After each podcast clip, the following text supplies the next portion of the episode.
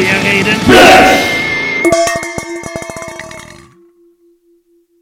Moin moin, hier ist Blech. Ich bin Justus. Und ich bin Martina. Und wir wollen über Metal reden. Und zuallererst freuen wir uns sehr, dass ihr unseren neuen Podcast Blech eingeschaltet habt. Hier soll es um das große Ganze in Sachen Metal gehen. Nicht unbedingt um Rezensionen und News. Die könnt ihr nämlich viel schöner auf Metal 1 Info nachlesen, wo unsere schreibenden Kollegen einen ganz tollen Job machen. Wir wollen uns den großen Fragen des Heavy Metal widmen. Das klingt jetzt erstmal total prätentiös. Und jetzt habe ich auch das Wort prätentiös benutzt.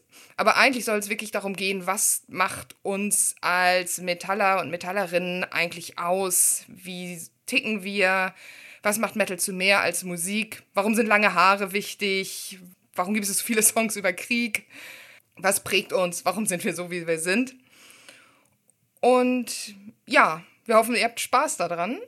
Bevor es losgeht, noch ein paar Worte zu uns. Ich bin immer noch Justus. Ich bin irgendwo in meinen 30ern, lebe in Hamburg und liebe Metal. Und manchmal gehört ein bisschen Augenrollen zur Liebe äh, ganz doll dazu.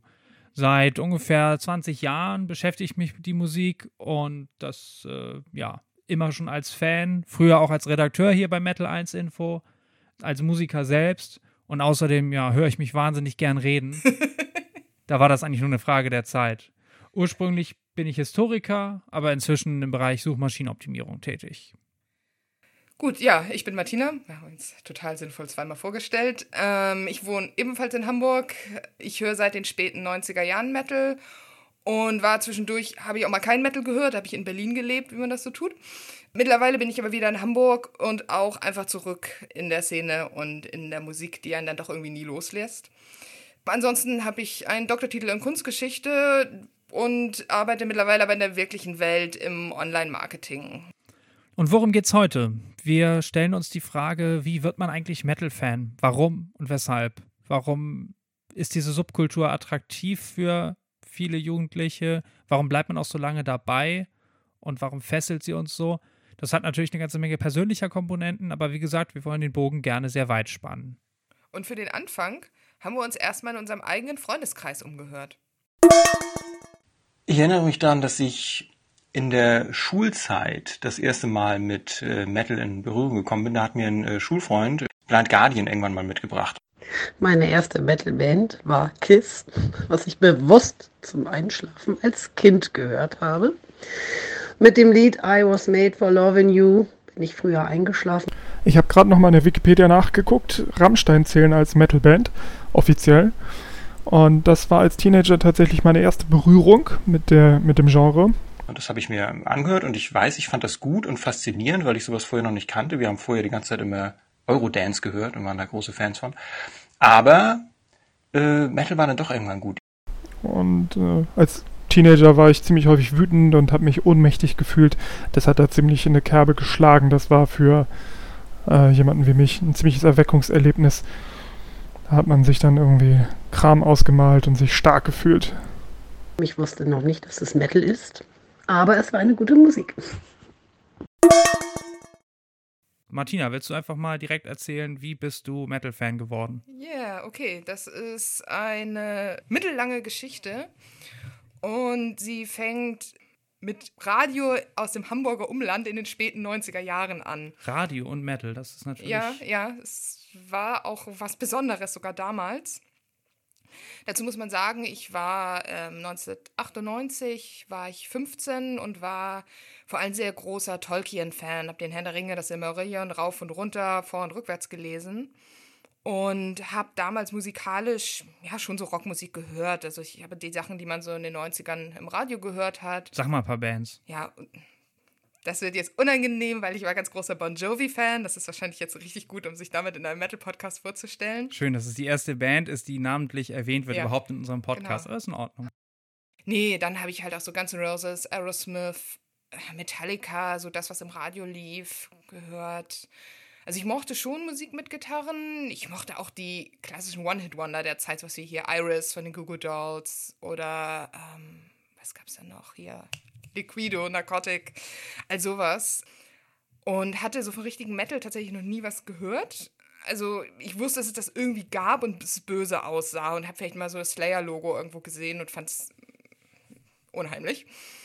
Aber ich habe eben halt diese ganzen Fantasy-Romane gelesen und eben den ganzen Tolkien-Kram. Und es hat mich irgendwie tatsächlich, ich, ich habe sehr, sehr gerne Musik gehört und ich habe gerne diese Bücher gemocht, aber es hat sich, konnte es nicht so richtig zusammenbringen. Das waren so zwei Hälften meiner Mhm. Äh, Hobby-Obsession. Und dann habe ich tatsächlich erst einmal in einem Karstadt, in einer schleswig-holsteinischen Mittelstadt, das 1998 das Nightfall in Middle-earth-Album von Blind Guardian entdeckt. Aber noch da nicht gehört. Nee, nicht gehört, genau. Ich habe das gesehen, also okay, da steht irgendwie Middle-earth drauf und es sieht schon so aus, als ob das hier eine Szene aus dem Silmarillion illustriert auf dem Cover. Und ich habe das tatsächlich in die Hand genommen, habe so umgedreht, habe so den Na The Curse of Feanor gelesen, dachte so, oh mein Gott, ist das Silmarillion? Aber es ist auch irgendwie Heavy Metal, es ist gruselig, ich stelle es mir lieber wieder zurück. Und jetzt kommt nämlich das Radio ins Spiel. Ich habe dann tatsächlich im Radio auf Delta Radio, ich glaube, das gibt es gar nicht mehr, äh, gab es so eine Wünsch dir was Sendung. Und da hat sich jemand damals, das habe ich zufällig aufgeschnappt, von Blind Guardian The Hobbit, noch nicht den Bart-Song, sondern The Hobbit gewünscht. Und ich habe damals, wie man das so als 90s-Kid natürlich macht, eh ganz viel Musik aus dem Radio mal aufgenommen und hatte deswegen eine Kassette parat und habe dann so unter der Hälfte des Songs, wo ich vorher so total paralysiert vor dem Radio saß und dachte, oh mein Gott, was ist das für eine Musik, habe ich dann auf Aufnahme gedrückt und habe das aufgenommen. Und ich fand es, ich, ich glaube, ich fand es noch nicht mal richtig gut. Ich fand es nur total krass. Also das habe ich wirklich noch im Kopf, wie mich Krass im Sinne von. Ja. die Musik, einfach wirklich diese musikalische Wucht, die Melodie, dieses Aggressive, dass mich das total überwältigt hat. Und ich habe es dann, dieses halbe Fragment, was ich dann auf Kassette hatte, mir echt mehrere Male angehört. Und also ich war mir lange nicht, erst nicht sicher, ob ich es mag, aber es hat mich unglaublich fasziniert. Und dann, je öfter ich es gehört habe und dass ich dann wirklich da so interpretierend mich hingesetzt habe, versucht habe, den Text rauszuhören, es dann mit dem ganzen Lore von Tolkien, was ich so hatte, abgeglichen habe, dann fing ich es an, immer besser und immer faszinierender zu finden. Also es war bei dir wirklich dieser eine, dieses eine Erweckungserlebnis mit einem Song, mit einer Band. Ja, ja. Und dann, um das jetzt ein bisschen abzukürzen, habe ich äh, mit, damals mit einer Freundin, die auch großer Tolkien-Fan ist, mit der habe ich halt dieses Musikfragment gezeigt und sie war auch ganz fasziniert. Und sie war das, die sich dann die, die CD gekauft hat. Und dann haben wir beide zusammen wirklich das ganze Night for the Middle-earth-Album gehört und man so wirklich, es hat uns wirklich die Ohren weggeblasen. Und dann habe ich es mir ganz schnell auf Kassette überspielt.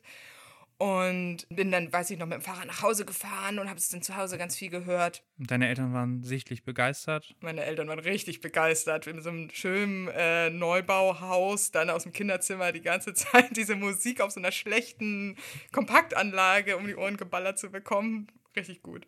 Ja, und es ist dann, auch wenn natürlich Blind Guardian irgendwie eine im, im großen Metal-Kosmos eine etwas zahmere Band ist, ist es ja schon einfach eine musikalische Wucht und auch schrill irgendwie wahrscheinlich so für, für neutrale Ohren oder für Mhm. ungeübte Ohren, sag ich mal. Ne? Ja, und es ist ja, ich habe mir tatsächlich vorhin vor unserer Aufnahme noch mal ein bisschen die, in die Summer Far Beyond reingehört.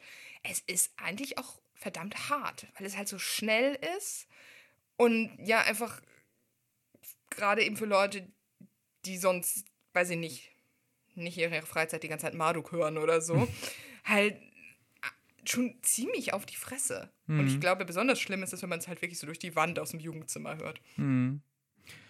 Und du hast es dann aber in deinen Freundinnenkreis so reingetragen quasi, ne? Du warst die, die das entdeckt hatte und ähm, dann initiiert hat. Ist das richtig? Ja, ich war die Influencerin. Ja, irgendjemand muss ja den- mal den Anfang machen. Das ist ja, glaube ich, Mhm. ein ganz wichtiges Thema. Ja, dazu muss man sagen, dass ich äh, auch eine große Schwester war. Ich habe dann eine kleine Schwester, die ist drei Jahre jünger. Die habe ich dann natürlich sofort damit mit angesteckt. Und wir haben das dann zusammen in unseren Freundinnenkreis getragen und ähm, darüber dann Stück für Stück. Wir hatten halt so einen Nerd-Freundeskreis. Darüber ist es diese, der dann nachher später quasi großteils in die Metal-Szene abgedriftet ist. Ich habe jetzt auch super viel über mich und mein Erweckungserlebnis geredet, was mir danach zu natürlich zu ganz vielen anderen Bands und in die Szene wirklich reingeführt hat. Jetzt möchte ich natürlich auch erstmal wissen, wie ging das denn bei dir los? Ja.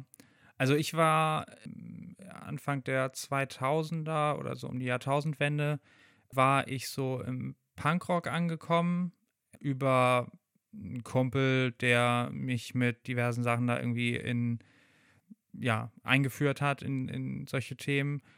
Ähm, mein älterer Bruder war wiederum schon Metal-Fan und äh, deswegen konnte ich das noch nicht so richtig mögen. Natürlich Ähm, nicht. Genau, bei ihm waren dann irgendwie aber auch so Sachen wie Rammstein, die ich heute bis heute nicht so besonders prickelnd finde. Oder auch Slipknot, und das war für mich totaler Krach und so, das geht ja gar nicht. Und ja, ich habe mich dann weiterhin auf Punkrock irgendwie ausgeruht und mich damit irgendwie überlegen gefühlt. Keine Ahnung. Auf der anderen Seite, ja, kam dann irgendwann doch aber mal so eine Situation, ich glaube über ein Internetforum, wo Musiktipps ausgetauscht wurden und ich hatte da nämlich auch schon auf jeden Fall so eine Fantasy-Zuneigung entwickelt, ähm, auch über den Herrn der Ringe und ich weiß, dass da so ein paar Musiktipps dabei waren, äh, darunter Rhapsody, damals noch ohne Off Fire und Dark Moor aus Spanien und also einzelne Songs, die dann irgendwie über diese äh, semi-legalen Internettauschbörsen dann mal akquiriert wurden. Audio Galaxy? Nee, Napster? nee, das weiß ich nicht, ob das noch Napster war oder schon irgendwie E-Mule oder so oder Kazaa oder was gab es da noch alles. E-Donkey gab's. E-Donkey und E-Mule, das habe ich damals nie verstanden. Was- Ja, E-Mule war, glaube ich, der Nachfolger, aber Ja. darum soll es jetzt auch gar nicht so sehr gehen. Jedenfalls habe ich, äh, weiß ich noch, dass ich auch von Emerald Sword, äh, Entschuldigung, Emerald Sword, aber von, von den selber Emerald Auf ausgesprochen. Power Metal heißt es Emerald äh, Sword. ja, es heißt ja auch Dethroned Tyranny bei Gamma Ray und nicht Tyranny. Das habe ich erst viel, stands still at the Iron Hill. Ja, ist habe ich alles sehr viel später erst äh, gelernt. Für mich war das natürlich auch. Äh, egal, auf jeden Fall. Emerald Sword oder Emerald Sword, wie auch immer, äh, hat mich insofern auch musikalisch total umgehauen wegen dieser Double Bass Teppiche und dass es so schnell war und ja, also episch ist ein äh, inflationär gebrauchter Begriff, aber natürlich war das irgendwie ganz groß und Theater und ähm, wirklich viel Drama, was da irgendwie passiert. Es hatte ja gar keinen expliziten Tolkien-Bezug, aber es fiel nicht schwer, sich das damit irgendwie auch vorzustellen. Und dann äh, war das auch die Zeit, in der wir mit Freunden eine Rollenspielgruppe hatten, eine D&D-Kampagne anfing und so dieser Fantasy-geladene Power Metal äh, schlug da halt gerade in die richtige Kerbe auf jeden Fall. Die Herr der Ringe Filme kamen auch in der Zeit gerade ja äh, raus und äh, also das war insofern ein Paradies irgendwie mit diesem ganzen Fantasy-Content aus äh, verschiedenen Richtungen überflutet zu werden. Also quasi das, der Teil, der noch fehlte in dem Fantasy-Kosmos, den ihr euch da erschaffen habt. So ein Rollenspiel als Tätigkeit, Herr der Ringe im Kino als Film und dann fehlte irgendwie noch die Musik dazu. Der Soundtrack quasi, ja, Ja, genau. genau. Also war jetzt nicht alles super gleichzeitig, aber ähm, es griffen halt schon viele, viele dieser Themen äh, ineinander. Eigentlich ist das interessant, um so einen kleinen Exkurs mal aufzumachen, dass in die Zeit, in den frühen 2000ern, wie Fantasy da anfing, zu so einem Riesending zu werden, auch in den Mainstream zu gehen. Da wurden ja mit den Herr der Ringe-Filmen, Harry Potter und dann eben aber auch, dass diese Fantasy-Metal-Bands dann, die natürlich jetzt nicht so Mainstream sind wie so ein Herr der Ringe-Film im Kino, aber die eben auch sehr groß wurden, viel verkauft haben, viel getourt haben, dass es da das Fantasy massentauglich wurde. Und auch so dieser Wunsch nach Eskapismus, kann man jetzt wahrscheinlich sogar den Bogen zu 9-11 spannen. Ja, Aber das einfach, das plötzlich hat es jeder gemacht und es, es war auch zugänglich. Mm, Eskapismus ist ein total wichtiger Punkt auf jeden Fall, weil ich weiß, dass ich in meiner Punkrock-Phase mm, wesentlich politischer eigentlich irgendwie drauf war als dann später, als der Metal kam. Also ich habe mir natürlich die Welt sehr einfach gemacht und meine Weltbilder waren ziemlich viel schwarz und weiß und Aber immerhin warst du politisch als Teenager, das finde ich bewundernswert. ja, aber ich war dann eben halt auch ganz schön desillusioniert. Jetzt gar nicht unbedingt vielleicht mit 9-11, aber ähm, irgendwo hatte das sicherlich auch noch seine, seine Auswirkungen, dass, dass irgendwie, ja, Weltbilder bröckeln oder weiß ich nicht was. Und äh, natürlich dann auch mit äh, so Teenagerzeit die Erkenntnis, dass man mit einfachen Antworten die komplexen Fragen der Weltpolitik auch nicht lösen kann. Und deswegen war ich dann auf jeden Fall so Fantasy zugänglich, weil das natürlich einfach eine andere Welt oder andere Welten sind und waren. Mhm. Und sich da äh, hinzufliehen, auch über Computerspiele, das gab es ja auch noch, Stimmt, ne? das ist noch das, das weitere Puzzleteil, ja. Genau, Diablo 2 oder sowas. Ähm, oder auch Baldur's Gate und wie sie hießen, so diese Fantasy-Rollenspiele. Äh, ich habe gleichzeitig auch noch gerne irgendwie Kriegscontent irgendwie konsumiert. So. Also ich war noch irgendwo in der Hier- und Jetzt-Welt, aber auch das War ja wahrscheinlich auch eine sehr eskapistische Variante von Krieg. Also, wenn du schon sagst, Kriegscontent zu konsumieren, das Ja. heißt ja nicht, dass man sich die Tagesschau anguckt. Nee, nee, genau. Es ging da weniger um, um real existierende Konflikte oder sonst Ja. wie. Und abgesehen davon, auch da äh, bietet Metal, so zynisch das jetzt irgendwie klingt, natürlich auch immer schnell einen adäquaten äh, Mhm. Soundtrack, weil Krieg eben wahnsinnig viel thematisiert wird. Aber auch das äh, füllt noch gerne die eine oder andere Folge. Was ich interessant finde jetzt auch zum Thema Eskapismus, dass, also wie gesagt, ich bin fast ein bisschen neidisch, dass du eben zumindest früh dich politisiert hast und dann irgendwie zumindest nicht so wie ich das komplett das alles irgendwann später nachholen musstest. Ich bin wirklich so ein Kind der Spaßgesellschaft der 90er Jahre. Ich bin komplett apolitisch irgendwie aufgewachsen, weil das bei mir im Elternhaus einfach wenig Thema war, außer, ja, ihr müsst mal die Umwelt schützen. Und deswegen bin ich sofort in diesen Eskapismus vollends reingeballert. Mit diesem Eskapismus muss ich aber auch dazu sagen, ist ja meine ganze vorherige Politisierung irgendwie, ja, jetzt nicht rückgängig gemacht Mhm. worden, will ich nicht sagen, aber äh, hat enorm an Bedeutung verloren. Ja. Und ähm, ich habe mich da auch lange dann nicht mehr dafür interessiert und das ist auch eher weg von mir gestoßen. Also bei mir war es dann so, dass wirklich so mir die Musik, die ich im Radio gehört habe oder auch die Art von Rockmusik, die ich vorher gehört habe, wo es halt entweder ging es um Liebe oder es ging um Politik, wenn man es so ganz grob vereinfachen wollte. Und das war mir alles zu realweltlich. Ich habe mich wirklich total gefreut, endlich Musik zu haben, wo es um Drachen ging, um Raumschiffe, um das, was wirklich wichtig ist halt. Und ich bin dann so von Blind Guardian bin ich dann zu, ähm, das war eigentlich auch ganz cool. Ich bin dann, äh, habe erst wirklich ein halbes Jahr oder ein Jahr fast nur Blind Guardian gehört. Und dann bin ich damals in einem Plattenladen, den es bei uns in der Kleinstadt gab. Shout out to Sound Wheels, seit 23 Jahren oder so nicht mehr existent. Da gab es Fahrräder und Schallplatten und äh, also Fahrräder. Fahrräder und CDs. Ja. Fahrräder und CDs. Heutzutage wäre das ein richtig geiler Laden hier für die Schanze. Ja. wir kennen uns mit runden Dingen aus. ja, so genau. Naja, auf jeden Fall in diesem Laden, in dem es Fahrräder und CDs gab, bin ich dann eines Tages so reingetapert und habe hab wirklich meinen Mut zusammengenommen, um den Plattenladen-Guy zu fragen. Ich meine, der hat das zwei Sachen vereint, ne?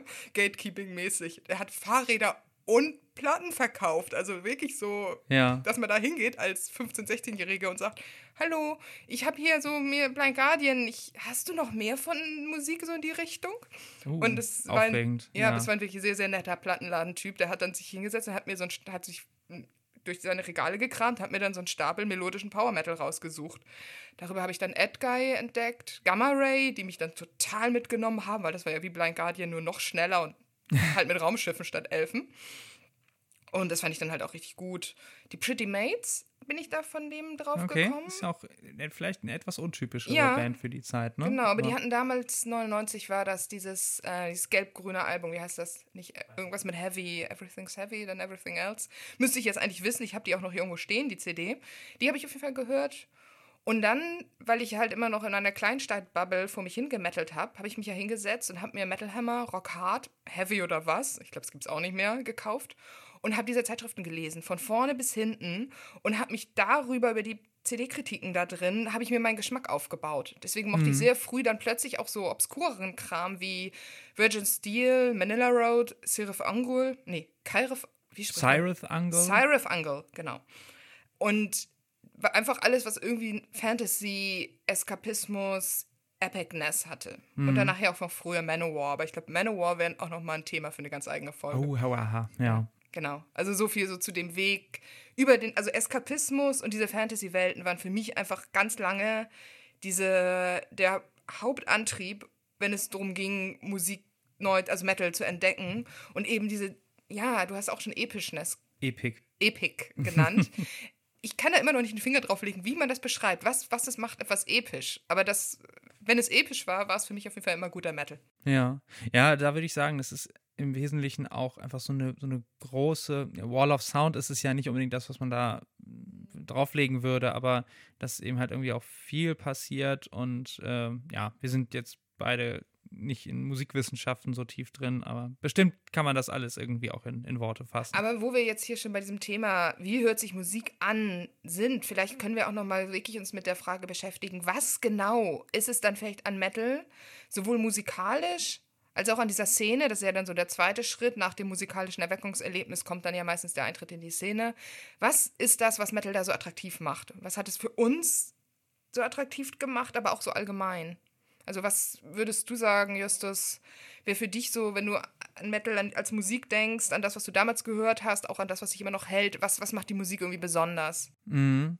Ja, ich hatte das schon mal mit einem, so einem Double-Bass-Teppich erwähnt, irgendwie schnell, rhythmisch, durchgängig, mitreißend was ich auch vorhin noch gar nicht äh, genannt hatte, aber die äh, Virtuosität, auch gerade beim Gesang, das ist, glaube ich, eine Sache, mhm. die ich bevor ich jetzt so Power Metal kennengelernt habe, nicht gewusst habe, dass sowas geht, dass sowas existiert, dass so, äh, ne, also das, was ich vorher als Vorstellung von Metal hatte, war allenfalls irgendwie durch Metallica oder mm, ja, auch mal das, was mein Bruder gehört hatte, geprägt und das waren jetzt beides kein, kein absolut virtuoser Gesang oder sowas, was ich dann halt über die über die Power Metal Bands ähm, mitbekommen habe.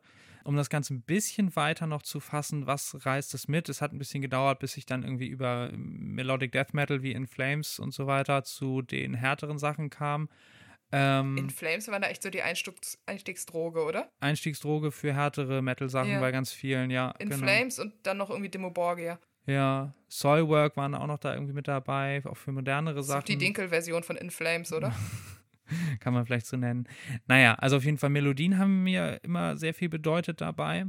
Und die sind ja nun einfach auch großteils anders aufgebaut, würde ich sagen, als jetzt in 0815 Pop-Songs. Ja. Ich habe immer das Gefühl gehabt, bei so ganz melodischen Metal-Songs, ich musste immer an Kirchenlieder denken. Hm. Kannst du das irgendwie musikalisch Nee, einordnen? da bin ich auch zu, zu wenig bewandert mit, ähm, was Tonart oder so weiter anbelangt. Getragene oft, also selbst bei so einem schnellen Song, diese Melodien, die Vielleicht, wenn wir Hörer haben, können die da ja vielleicht mal was zu sagen. Vielleicht ja. kann das jemand einordnen, wie diese, diese Melodieführung ob die sich tatsächlich von der klassischen Pop Melodieführung, wobei ja auch die Frage ist, was ist klassischer Pop? Ja. Aber ob es da irgendwie Unterschiede gibt, so die man wirklich musiktheoretisch belegen kann. Und denken wir jetzt mal an so Bands auch wie Halloween oder Gamma Ray, die bei mir auch sehr früh dann eben halt einen Stein im Brett hatten. Und mhm. natürlich machen die Pop-Songs oder haben sie gemacht. Ja, ne? aber gerade da, aber die, die Melodien kamen mir immer anders vor als die. Ja, aber weil, also die haben Pop-Songs, dass die. Ich denke jetzt mal so an Eagle Fly Free ja. oder Send Me a Sign ja. oder so. Das sind. Bester Pop-Song. Das sind auf jeden Fall super Pop-Songs so. Mhm. Und ähm, die Melodien kann man sich auch 1A in einem seichteren Umfeld eigentlich ja, vorstellen. Aber was, wie, was würdest du dann als Popsong, äh, Popsong definieren?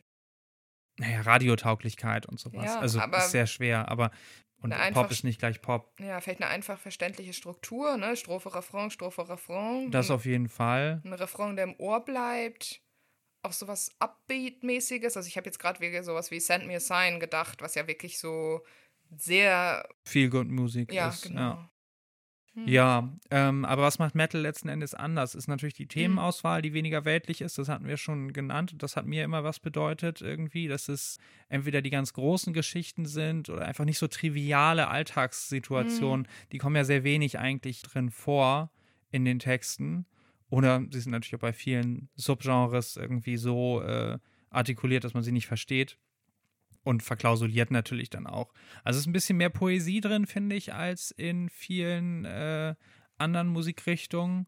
Ähm, nicht unbedingt immer gute Poesie, nicht unbedingt, ich würde jetzt nicht sagen oder nicht so weit gehen, dass ich sagen, Metal hat die besten Songtexte, es ist pauschal völlig schwachsinnig. Aber auf jeden Fall andere. Ja, genau. Und ich merke das ja auch immer wieder, dass äh, das wohl ein inhärentes Bedürfnis bei Metal-TexterInnen ist, äh, Dinge eben nicht so völlig direkt geradeaus zu sagen, sondern auch mal so ein paar Umwege zu gehen.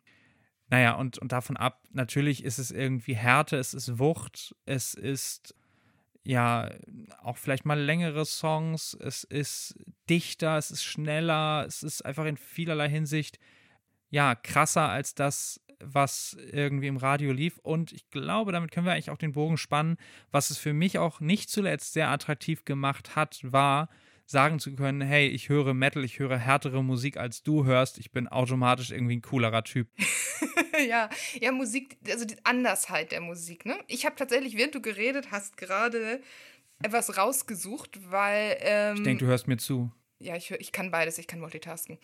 Aber ich habe eben an, das, an die Romantik denken müssen. Und zwar nicht Romantik im Sinne von romantischer Love-Song, sondern die Romantik als äh, Geistesbewegung. Und das wäre auch eine meiner These, die wir vielleicht in diesem Podcast auch noch weiter verfolgen, dass Mus Metal als Musik inhärent romantisch ist, weil es eben um diese magische Aufladung der Welt geht, um das Geheimnis hinter den Dingen, um die mhm. Metal als eine Musik, die Sachen, das hast du ungefähr eben auch gesagt, die dem Gewöhnlichen einem höheren Sinn gibt. Das ist etwas schlecht zitiertes Zitat von Novalis, dem Dichter. Aber dass es eben so darum geht, man sucht etwas, was größer, höher, irgendwie epischer, da sind wir wieder dabei, ist, mhm. als die normale Welt, in der man so lebt, in der man sich mit Politik und Beziehungen beschäftigt. Ja, ja, nicht so profan. Oder, und Arbeit. Ja. Arbeit kommt jetzt bei Metal auch nicht so viel vor. Aber gerade diese Art von eskapistischem Fantasy-Metal, würde ich hm. sagen, ist auf jeden Fall irgendwie romantisch. Ja, ganz klar. Und musikalisch ist es eben auch so, dass es sich sehr doll von anderer Musik abhebt. Ja. Gut, das tut Minimal Techno auch und Hip-Hop sicherlich auch. Aber hm. das ist halt mehr im. Es sind halt einfach viel größere Szenen, teilweise auch jüngere Szenen oder ähm, anders in der Gesellschaft verankerte Sachen. Mhm. Und Metal hat eben dieses ganz bewusst, es stellt sich so hin und sagt, hallo, ich bin hier eine Musikrichtung, ich klinge einfach möglichst anders als andere Musik. Ja. Wenn man in meiner Szene mitmacht, bin ich, zieht man sich irgendwie anders an, zeigt das, trägt das auch sehr nach außen. Also das mhm. ist ja auch so ein Appeal, da können wir gleich zu kommen, dass es eben, man sich auch entsprechend anziehen kann, dass man entsprechend nach signalisieren kann, ich gehöre nicht zu euch, das wie du ja eben auch gerade sagtest. Ja, ja, das fand ich ja. von Anfang an irgendwie wichtig. Also so schnell es ging, habe ich dann irgendwie nur noch Schwarz oder Tarnklamotten getragen ja. und ja, zugesehen, meine, ähm, meine, meine jugendlichen bunten T-Shirts eben durch Metal-Shirts irgendwie zu ersetzen. Was natürlich aber auch als Teenager mit äh, schmalem Taschengeld und so weiter auch nicht so schnell geht. Deswegen, also das ist einerseits eine Einstiegshürde, aber andererseits eben halt auch was, was es attraktiv gemacht hat, dass man sich es irgendwie auch erarbeitet. Mhm, da können wir gleich nochmal zukommen. Ja. Also ich meine, als, selbst als Teenager, man konnte halt bei H&M sich dann einfach die schwarzen T-Shirts kaufen statt der bunten. Oder einfach nur noch die schwarzen Sachen, die man schon hatte, anziehen. Mhm. Ja, das war's ähm, ja, ich natürlich. gleich tatsächlich über Klamotten und über das wirklich diesen Szene-Einstieg reden. Ich habe gerade noch so überlegt, oder was ich noch zur Musik sagen wollte, ist diese dass es sowas fast Körperliches hat. Also so habe ich das erlebt, was einen eben durch diese laute Härte und diese anderen Melodien. Hm. Mich hat das damals total überwältigt und ich war auch, ich war ein sehr zorniger Teenager. Ich habe sehr viel mich ver immer verärgert, missverstanden gefühlt und fand es unglaublich gut, glaube ich. Und ich glaube, das ist auch immer noch, wenn ich das so höre, auch heutzutage, wenn ich mir auch diese alten Songs von damals anhöre, dass es eine so eine Externalisierung von Wut, von Zorn, aber auch von so einem Bestreben nach mehr einfach ist. Mhm. Und mich das einfach auf so eine ganz tiefe emotionale Art und Weise, glaube ich, abgeholt hat. Und ich glaube, weiß ich nicht, klar, Punkrock oder so hat mehr, thematisiert mehr die Unverstandenheit ja. von jungen Menschen. das war was, was, was für mich vorher nämlich auch eine, eine Rolle ja. gespielt hat. Irgendwie einer meiner Lieblingssongs war dann irgendwie I Want to Be the Minority von Green Day. Ja, aber ich glaube, bei Metal war es noch mehr, das hat es dann vielleicht ohne, also da geht es noch mehr ums Gefühl. Hm. Punkrock ist ja noch mehr, also ohne jetzt, ich glaube, bei Punkrock sind ja viel mehr noch wirklich ja, es sind Bestrebungen, Forderungen drin eine Verbalisierung von wirklich so sozialen Situationen. Hier ist das Leben irgendwie scheiße, wir wollen, dass es besser ist. Ja, gut, also ich muss auch dazu sagen, der Punkrock in den 90ern, äh, mit denen ich dann irgendwie die äh, tieferen Berührungen haben, mhm. war ihm halt auch großteils Pop-Punk so irgendwie, ne? Und ja. da ist jetzt auch nicht ganz viel Politik mit drin. Ich glaube, Metal hat noch mehr. Das sagt einem dann gleich, hier, guck mal, ich mache eine Gegenwelt auf. Musikalisch, mhm. textlich, szenenmäßig. Ein Rückzugsort genau, auch. Genau, ja. ja. Du hast jetzt Aggressionen erwähnt äh, irgendwie und, und so ein bisschen die Triebabfuhr darüber. Allerdings, äh, so schnell ging das jetzt bei dir mit Death Metal irgendwie auch nicht los, ne? Und ist nie jetzt irgendwie deine Hausmusikrichtung geworden.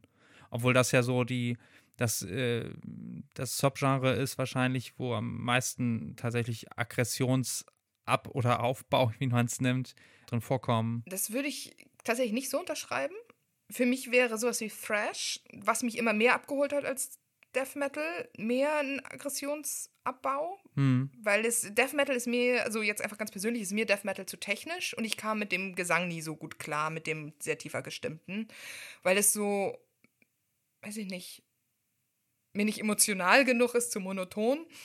Ich bin dann halt erst über, äh, Gott, wie bin ich zu extremeren Sachen gekommen? Über Immortal. Mhm. Über Immortal, die mit Corpse Paint auf den Eiffelturm geklettert sind, wo es so eine Fu- äh, Artikel drüber im Rockhard gab, was ich so witzig fand, dass ich damals meine erste Angst vor, oh, Black Metal ist noch böser als Heavy Metal, das mag ich nicht, überwunden, habe mir das angehört habe und es ziemlich cool fand. Damals die At the Heart of Winter, weil die halt dieses, dieses eisig klirrende hat, dazu trotzdem noch so Melodien. Und ja auch irgendwie letztlich Fantasy-Themen, ne? Ja, ja, ist, genau. ja, ist ja kein dezidiert antichristliches Propaganda-Instrument. Äh, so, mit dem ne? Antichristlichen hatte ich jetzt auch nie so das Problem beim Black Metal. Zumindest auch so als gerade als Teenager nicht. Ähm, aber Immortal, ja, die haben auch so eine Gegenwelt aufgemacht und äh, ne, also sie sahen noch nicht mal aus wie Menschen mit dem krassen Corpse Paint. Das war ja damals auch noch, ich glaube, da hat man sie, waren sie auch noch ein bisschen ernster zu nehmen, weil wenn ich jetzt so heutzutage an Immortal denke, sind ja wirklich zum Meme geworden, so. Hm. Aber damals fand ich die wirklich sehr cool und von da aus bin ich dann ja dann auch so Demoborgia.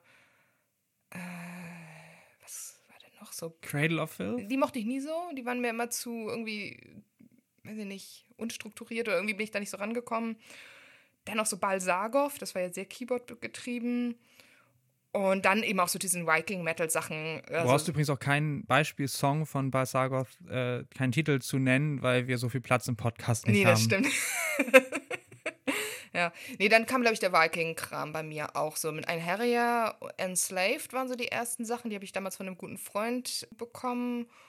Und ähm, ja, dann diese Wikinger-Gegenwelt fand ich dann halt auch ganz toll. Aber ich glaube, das ist ja noch, noch mehr dein Turf. Oh ja. ähm, jetzt sind wir auch schon, ja, vielleicht möchtest du noch was zum Thema Eskapismus, vielleicht möchtest du noch was zum Thema Viking Ja, Metal ja, sagen. doch, tatsächlich, Buffalo genau. möchte ich übrigens auch noch erwähnen, die fand Ja. ich auch sehr gut. Ja, das ist ein wirklich guter Punkt auf jeden Fall, weil bei mir die Fantasy-Affinität so dann ähm, im Lauf der Zeit relativ bald abgelöst wurde zu, ähm, von, von mehr Beschäftigung mit historischen Themen. Und da fand ich dann auch schon zu Schulzeiten irgendwie äh, Wikinger, nordische Mythologie irgendwie mit am besten und war dann auch total umgehauen, dass das in den frühen 2000ern, mittleren 2000ern dann ja auch äh, eine total äh, wachsende Szene gab, die genau das thematisiert hat. Ist auch Ja. interessant, dass das damals so viele Leute abgeholt hat, das Thema. Mhm. Ja, und also auch da müssen wir natürlich nochmal separat drüber sprechen, Mhm. aber äh, für mich persönlich war es auch so, dass äh, wir hatten jetzt auch schon mal irgendwie ja, Religionskritik oder äh, Antichristlichkeit, wie auch immer, hatten wir ja nun auch schon mal kurz erwähnt. Darüber habe ich mich auch sehr gerne definiert und ähm, in, ja, also meine, meine Politisierung war zwar da so ein bisschen auf Eis, allerdings äh, habe ich mich äh, sehr, sehr wichtig darin gefühlt, zu sagen, dass ja die Kirche zu viel Einfluss hätte und wir ja, äh, ja das Christentum abschaffen müssten oder irgendwas. Ich weiß auch, ich habe auch auf einer Kursfahrt nach Malta, habe ich irgendwie Praise Odin in so eine Kirche geritzt. ähm, solche Scherze. Ja, also das war Ob das immer noch da ist? Ja, weiß ich nicht. Vielleicht melden sich HörerInnen aus Malta äh, und sagen, ach ja, hier, das, äh, hier gibt es noch ein Foto davon. nee, ähm, jedenfalls dieses äh, Angebot, sag ich jetzt mal, ähm, sich mit äh, vorchristlichen Mythen, Kulten, Geschichten zu beschäftigen, das war für mich eben halt auch total super, weil äh, ja, das ist, glaube ich, einer der wesentlichen Punkte, der Wikinger irgendwie in MetallerInnenkreisen so attraktiv macht. Hier ist was, äh, was eben nicht christlich ist. Und ähm, im Gegenteil, also nicht im Gegenteil, das würde, wäre sehr verkürzt, aber Wikinger sind ja nun irgendwie berühmt dafür gewesen, äh, Kirchen und Klöster zu überfallen Ist und Das der Haupt, die Hauptattraktion von Wikingern finde ich gerade interessant. Da müssen wir auch noch mal richtig drüber reden. werden wir nochmal machen. Ja. Aber für mich war das in jedem Fall irgendwie eine schöne Projektionsfläche und auch zu sagen, oh, guck mal hier, da haben die blöden Christen irgendwie den alten Glauben unserer Ahnen, oh Gott, oh Gott, jetzt. das Äh, wäre richtig schlimm. ja, ja. Ähm, naja, ich re äh, referiere jetzt noch mal so ein Ja. bisschen Hast, mein. hast du damals ernsthaft in Wörtern wie Ahnen gedacht?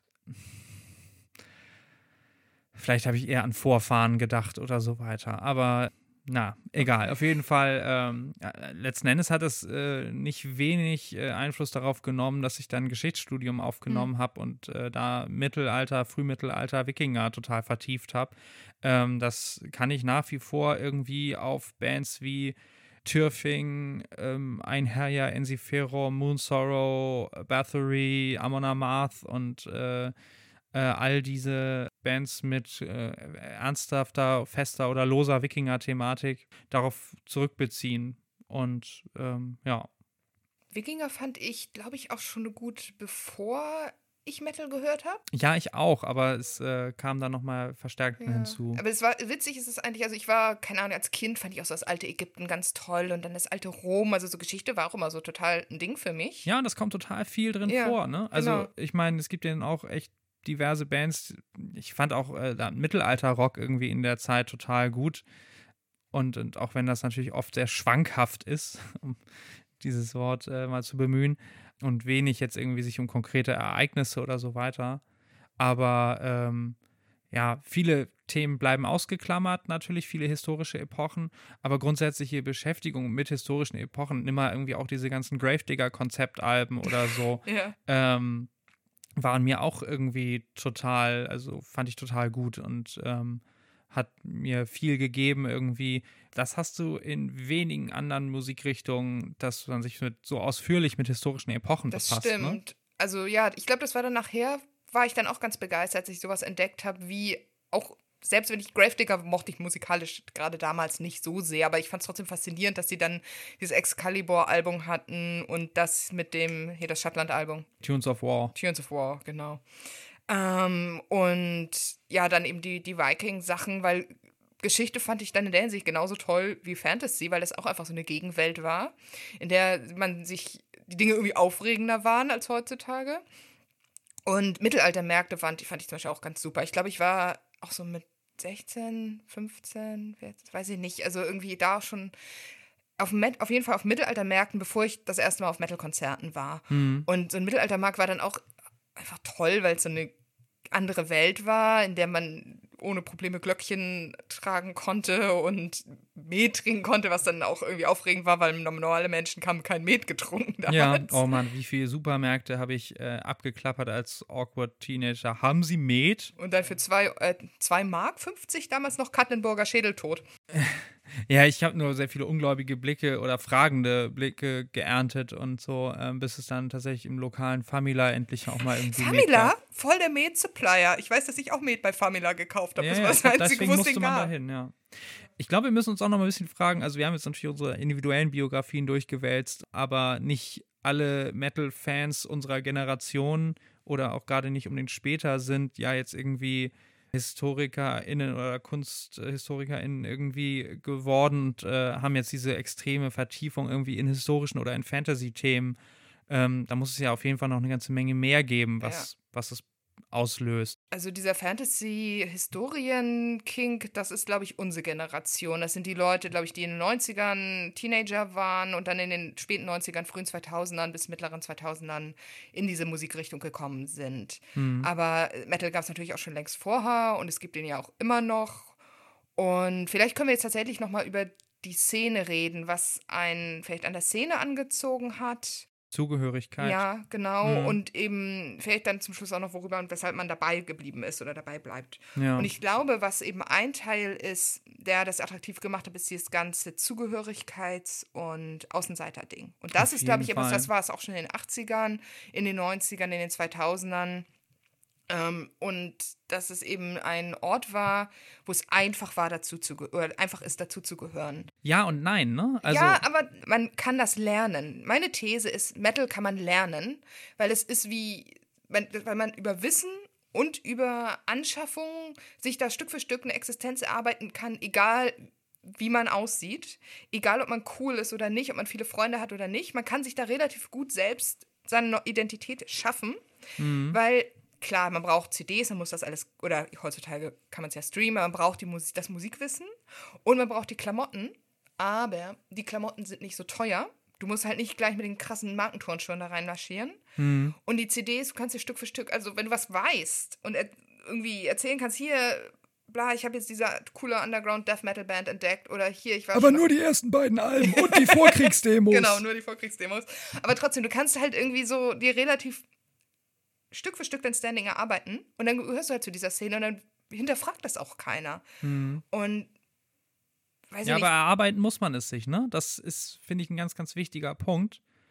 Nicht zuletzt eben halt auch als, als Junge damals, äh, ja, mit kurzen Haaren wurde ich auf meinem ersten Wacken halt irgendwie noch ganz schön ausgelacht. Oder irgendwie habe ich so von irgendwelchen älteren Metallern gehört, hier, lass dir mal die Haare lang wachsen und so.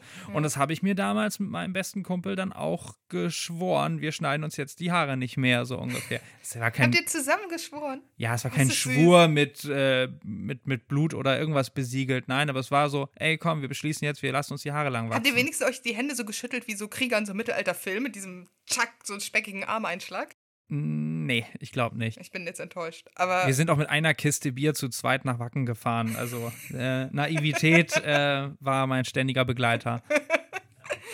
Nee, aber also dieses Erarbeiten, sich erarbeiten, das ist, äh, würde ich insofern auf jeden Fall völlig unterstützen. Das ist keine ganz leicht zugängliche Musik, die jeden sofort mit offenen Armen aber das aufnimmt. Haare lang wachsen kostet auch nichts. Es kostet nichts, aber Zeit und Energie und Kraft. Und Mhm. da sind viele gescheitert. Und man war stolz, wenn man das, die, die hässlichen Übergangsfrisuren endlich hinter sich gebracht hatte und einen ordentlichen Pferdeschwanz binden konnte. Was war dein Trick?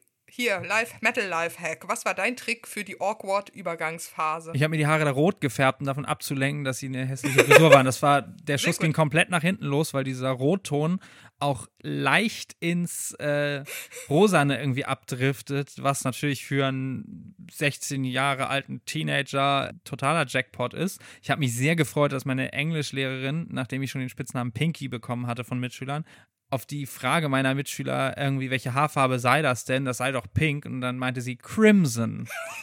Geil. Das äh, fand ich zumindest ganz gut, weil das nicht Pink hieß. Ist das ne, warum ist das nicht dein Kampfname geworden? Crimson, ja. Keine Ahnung, aber das Rot wusch sich nach einer Zeit raus. Die Haare waren dann irgendwann endlich lang genug. Und hell yeah, Headbanging und es bewegt sich was. Das war schon irgendwie ein erhebendes Erlebnis.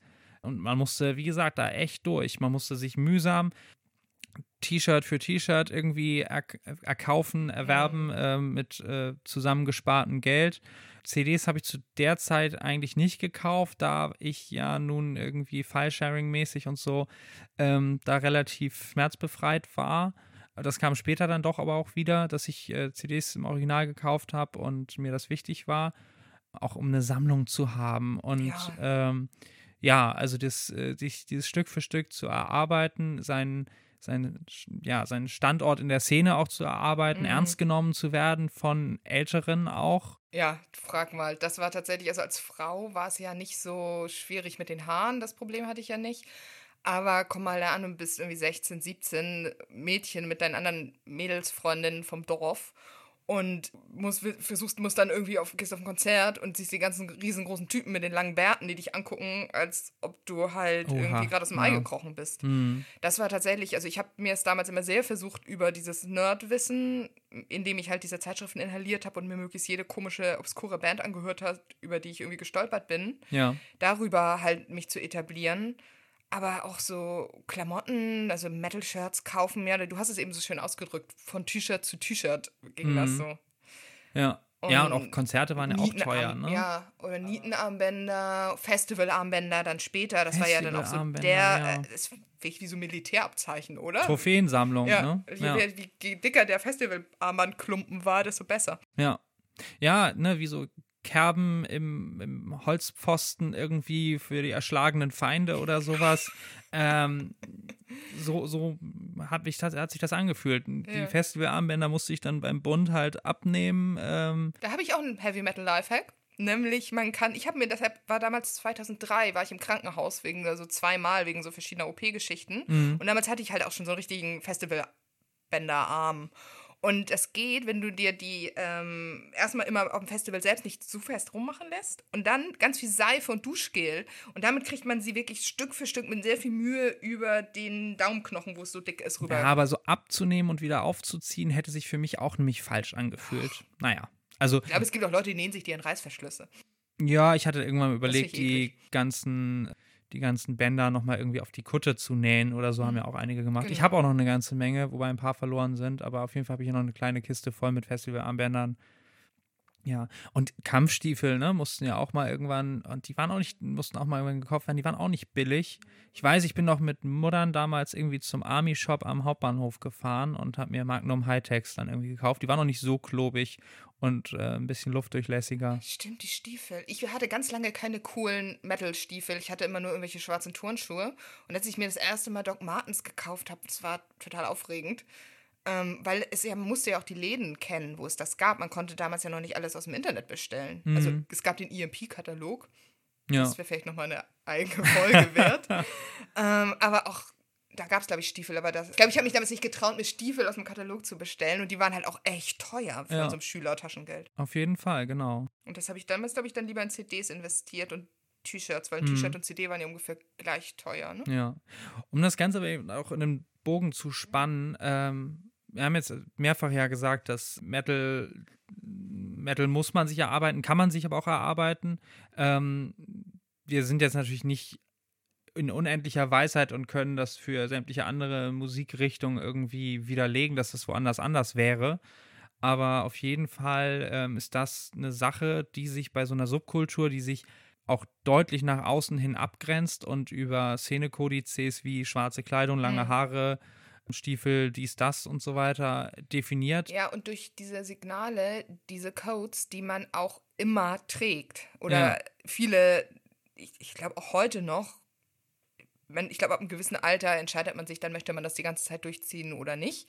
Aber dass man wirklich auch irgendwo auf die Bahn warten kann und jeder sieht sofort, ich bin Metaller und ich mag diese und jene Bands. So. Genau, ja.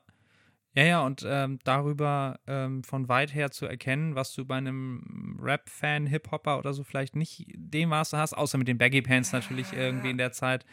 Aber ähm, Damals halt, ne? Ich oder schräge Cappies und so. Natürlich gibt es da auch Kodizes und Ja, Signale. heutzutage sind, glaube ich, gerade bei der Hip-Hop-Szene ganz viele Kodizes in den normalen Street-Style übergegangen. Das ist total, verschwimmt total. Ne? Die Mhm. Leute tragen Sachen, die aus der, eigentlich aus der Hip-Hop-Szene kommen, obwohl die keine, ähm, also nicht mehr, nicht, nicht, die Leute jetzt heutzutage nicht direkt dazugehören. Ja, Das, obwohl, da kann man, wenn man jetzt den Bogen ganz weit spannen möchte, kann man auch sagen, dass ganz viele subkulturelle Sachen aus der schwarzen Szene, also Nieten, Leder, Netz-Sachen, heutzutage ja auch in der Clubkultur, also jetzt in Corona-Zeiten gerade nicht mehr, aber das, was die Leute jetzt in den Berliner Techno-Clubs tragen, sind ja teilweise Sachen, die hätte ich einfach vor 10, 20 Jahren auf der Return of the Living Dead auf einer Gothic-Party erwartet. und noch davor kamen sie vielleicht äh, aus der schwulen Szene dann irgendwann über Rob Halford in den Metal, ne? ja. Ja. das ist auch nochmal ein ganz anderes Thema. Mm, absolut, genau. Wo waren wir jetzt? wir waren noch dabei, dass man sich äh, Metal eben halt erarbeiten kann und muss. Und das Mhm. ist was, was ich auf jeden Fall sagen würde, bindet. So. Ja. Und wenn du dir irgendwie anderthalb, zwei Jahre lang die Haare lang wachsen lässt, äh, um irgendwie nach außen hin auch dazu zu gehören, dann äh, ist das eine Investition oder eben halt eine Plattensammlung, T-Shirts und sonst wie alles. Äh, und auch das Wissen, äh, die Zeit, die, das Geld, die Mühe, Aufwand, die du da rein investiert hast, das schmeißt du dann nach einem Jahr nicht wieder weg. Abgesehen davon, dass es natürlich musikalisch wahnsinnig viel zu entdecken gibt. Du zunächst irgendwie nur die Spitze des Eisbergs Mhm. siehst und dann kommt ein Bandtipp nach dem anderen und immer obskurere Sachen vielleicht. Da ist einfach auch so viel an, an weiteren Genres irgendwie äh, noch mit drin. Also es hat ja schon auf jeden Fall äh, großen Customer Lifetime Value, könnte man sagen. Ne? Das hast du also, gut ausgedrückt, ja. Ja, ich glaube, dass, ja, man erarbeitet sich das und dadurch durch diese sehr offensichtlichen Codes, die T-Shirts, die Nieten, die langen Haare, hat, ist es ja auch attraktiv, weil es sofort wiedererkennbar ist und man sich ja auch immer gefreut hat, wenn man irgendwo Leute gesehen hat, die Mhm. Metal-Klamotten anhatten. Und ich weiß, dass ich wirklich schon in irgendwelche Städte gegangen bin und irgendwie ein Bandshirt anhatte und dann hat man irgendwie jemanden gesehen, der hat ein Shirt von der gleichen Band an und hat sich einfach gefreut. Ja, und sich so wissend zugenickt und äh, Genau. automatisch irgendwie eine Verbundenheit Ja. gefühlt, ne? Und diese, ich meine, das gilt auch für andere Subkulturen, aber diese quasi zweite Landkarte, die man so über jede Stadt gelegt hat. Wo sind die Szeneorte? Ich weiß, dass ich auch damals irgendwie 2000, als ich das erste Mal in London war, habe ich dann irgendwelche Läden abgegrast, wo es Bandshirts gab, wo es Platten gab und mhm. erste Mal allein im Ausland durch irgendwelche Gassen gestromert und wusste einfach, oh, hier gibt es einen Metal Shop, voll geil, da fühle ich mich wohl, da weiß ich, wie der, wie der, wie der Laden irgendwie tickt und habe mir da irgendwie meine Nietengürtel gekauft. Das, mhm. ähm, ja, dass die äh, so eine Szene einfach so ein zweit, so ein Netz spannt durch Städte, durch äh, Leben und man sich eben einfach da dann auch zu Hause fühlt. Ich glaube, ja. das war dann nachher so der große Aspekt. Ich denke, das ist was, was du aber mit vielen Subkulturen ja. hast, ne? Das äh, ist nicht unbedingt dezidiert beim Metal, aber ja, letzten Endes ähm, Affinität zu einer Subkultur haben Teenager, dann würde ich einfach sagen, mhm. per se äh, das mag heutzutage ein bisschen anders sein, weil Subkulturen vielleicht etwas an Bedeutung verloren haben. Aber ähm, ja, die Frage, in welche dieser Subkulturen man irgendwie reinrutscht, das, äh, das kann ja wahrscheinlich irgendwie ein Schmetterlingseffekt sein oder sowas. Ich glaube, dass Metal die Subkultur mit den, eine der Subkulturen mit den auffälligsten Signalen ist, weil es halt sehr viel nach außen trägt, weil du halt diese Dresscodes hast, du hast die langen Haare, du hast auch die sehr optisch auffälligen Designs, ne? So mhm. Metal-CD-Cover, Metal-Band-Logos, die sind unglaublich visuell. Das ist ja. so, wenn man jetzt einfach nur ein Metal-Logo denkt. Man hat sofort irgendwie Frakturschrift mit krassen Airbrush-Effekten drauf. Das ist auch irgendwie bunt. Ja, und aber gleichzeitig auch, auch ein Schockeffekt für mm. Normalos sozusagen, ja. ne? Und das äh, damit, also mit diesem Provozieren, ohne, also ohne zu viel zu provozieren, aber so ein bisschen die, die Rebellion des kleinen Mannes sozusagen. ähm, darin habe ich mir natürlich äh, ja auch schon, wie erwähnt, sehr gut gefallen. Mhm. Sei das irgendwie immer mit den, äh, immer so schwarz wie möglich zur Schule zu gehen, mit Tannenhose und sonst was. Ähm, irgendwo mit dem Auto rumzufahren und es äh, kreischt laut Metal durchs offene Fenster und Leute gucken pikiert. Wow, hat man sich da geil gefühlt. Ja. Oder irgendwie so mit fünf Leuten in schwarzen Klamotten durch die Fußgängerzone und Dosen Bier. super böse fühlen und sich freuen, wie sich eine alte Dame bekreuzigt. Ja, oh, das, das war richtig gut so, ne? Und damit das ist auch ein Machtgefühl, ne? Das ist ein totales Machtgefühl, gerade so mhm. als Teenager oder Anfang 20-Jährige. So, genau. Ja, und schockieren möchten eben halt äh, Heranwachsende auf jeden Fall ihre Eltern an einer oder anderen Stelle oder ihre Elterngeneration mhm. und ähm, sich eben da auch von der Massengesellschaft irgendwie abzugrenzen mit optischen Signalen, die auch als uh, das könnte böse sein. Ich weiß nicht genau, ob die nicht vielleicht äh, Kinderblut trinken oder so in ihrer Freizeit. Mhm mit diesen Vorurteilen, die Metal gegenübergebracht wurden oder entgegengebracht wurden, nach außen hin haben wir gesagt, oh, das ist alles Blödsinn und so weiter, aber man fand es schon ein bisschen geil, ja. dass Leute auch irgendwie vielleicht Sorge oder Schiss um, äh, vor einem hatten. Ja, ne? ja diese, das ist ja auch so ein bisschen nach außen die Stacheln ausfahren, um dann innen drinnen ganz lieb zu sein so, mhm. und sich dann eben auch zu freuen, dass es eben viele Gleichgesinnte gab. Wir haben jetzt ja sehr viel über das, wie es nach außen aussieht, über wie man es sich erarbeitet gesprochen, dass man vielleicht noch einmal dazu zu dem, wieso ist man dann so dran geblieben. Also wir recherchieren ja auch für diesen Podcast mm, und wir haben zum Beispiel eine Studie zu Musikhörenden und deren Durchschnittsalter gefunden von Statista, mhm. aus der ähm, hervorgeht, dass der Prozentanteil der Metal-Hörenden in den verschiedenen Altersgruppen ziemlich gleich bleibt. Das heißt also. Ähm, das heißt, ähm, da sind halt im, sind ähm, verschiedene Musikrichtungen in verschiedenen Segmenten von Höreraltern aufgelistet. Also wir haben da so die äh, 14- bis 19-Jährigen, die 20- bis 30-Jährigen, die 30- bis 40-Jährigen. Und Metal ist dort fast immer bei ungefähr 15 Prozent. Das geht ein bisschen hoch, ein bisschen runter, bleibt aber sehr gleich. Das lässt ja die Vermutung zu, dass Metal-Hörende besonders treu sind. Genau, die bleiben dabei, wenn sie angefangen haben, auch ja. schon im Teenageralter.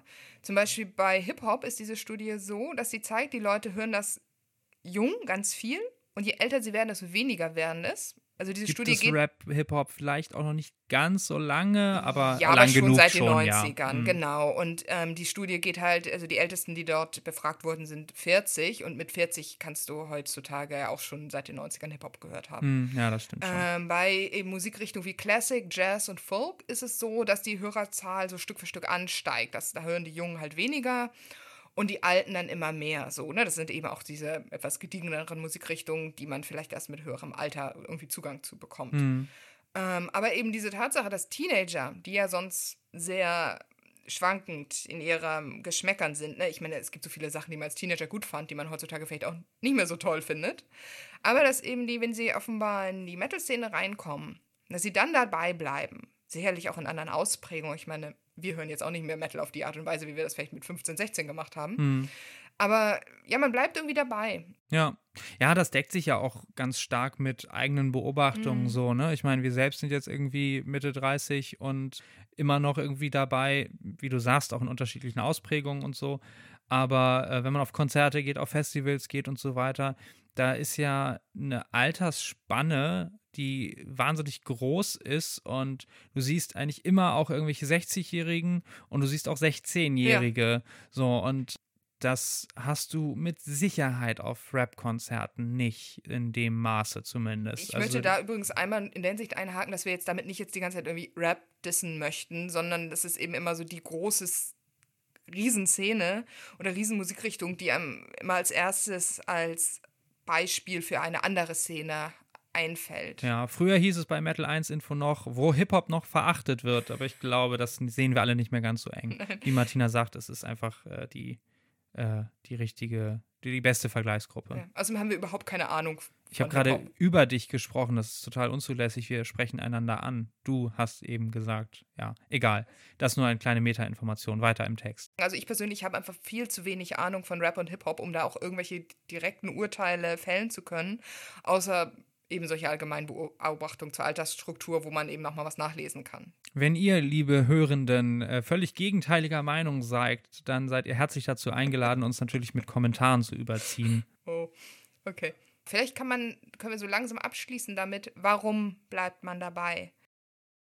Naja, wie gesagt, äh, man erarbeitet sich eine Menge und äh, muss sich das verdienen und das gibt man so schnell nicht wieder auf. Und die Musik ist, hat einen relativ langen Wiedernutzungswert. Ähm, ja, das klingt wahnsinnig technisch, aber äh, es ist so viel dabei zu entdecken. Sie ist ja auch so trendresistent. Natürlich gibt es im Metal neue Bewegungen, ähm, neue Subgenres, die entstehen. Das Tempo ist eigentlich längst nicht mehr so schnell, wie es mal in den 80er, 90ern war, würde ich jetzt behaupten. Ganz steile These. Und Bands, die man mit 15 kennen und lieben gelernt hat, da ist eine hohe Wahrscheinlichkeit, dass die Bands noch aktiv sind und dass sie immer noch die gleichen Alben eigentlich machen. Ne? Ja, und man kann, ich habe eben auch gerade gedacht, es ist immer, man kann theoretisch auch zehn Jahre raus sein aus der Szene und man kann wiederkommen. Ich hatte ja zum Beispiel in meinem Leben auch eine Zeit so von Mitte 20 bis Anfang 30 war ich eine Weile, habe ich gar nichts mehr mit Metal zu tun gehabt. Und du kamst wieder rein und es hat sich Genau. angefühlt wie früher. Ja, ich kam dann, ich habe ein paar Jahre in Berlin gelebt, dann kam, da habe ich wirklich überhaupt nichts mit Metal zu tun gehabt, außer dass ich einmal auf einem Maiden-Konzert war.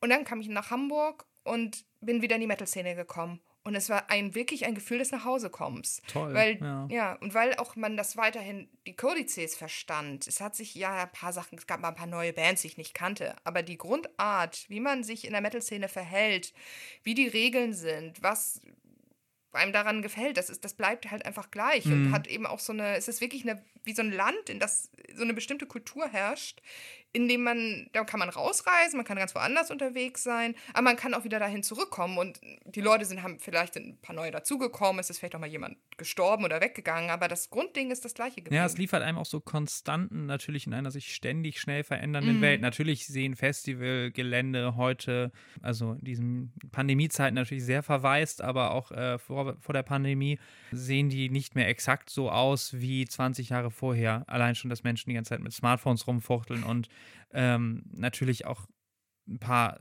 paar Geschichten sich verändern, aber wie, wie du meintest gerade, ne, so die Grundverhaltensweisen und so, da ist nicht viel anders. Nee, du hast eine, einen Acker, darauf ist es vielleicht matschig, es riecht nach Bier und Pisse. Auf der Bühne sind Marshallboxen und jemand, der schreit. Und im Publikum sind Leute, die Haare schütteln und Bier trinken. Und das wird sich, glaube ich, nie ändern. Und das ist ja auch, auch irgendwie schön. Also spätestens, wenn die Erde in die Sonne stürzt, wird das, glaube ich, so nicht mehr funktionieren. Aber ja, bis Ja. auf weiteres äh, Bis hat das dahin wird auch jedes ACDC-Album und jedes Amon Amarth-Album gleich klingen. Das kann man gut ja. finden, das kann man schlecht finden, aber auf jeden Fall ein, ein wohliges Gefühl von Vertrautheit. Auf jeden Fall. Okay, ich Ja. glaube, wir haben es für heute. Ähm, Wie erwähnt, wenn ihr gegenteilige Meinung habt, liebe Hörenden, äh, dann schleudert sie uns entgegen. Mehr Hass, aber bitte auch mehr Liebe. Ja, bis dann, bis zur nächsten Folge. Euer Blech-Podcast.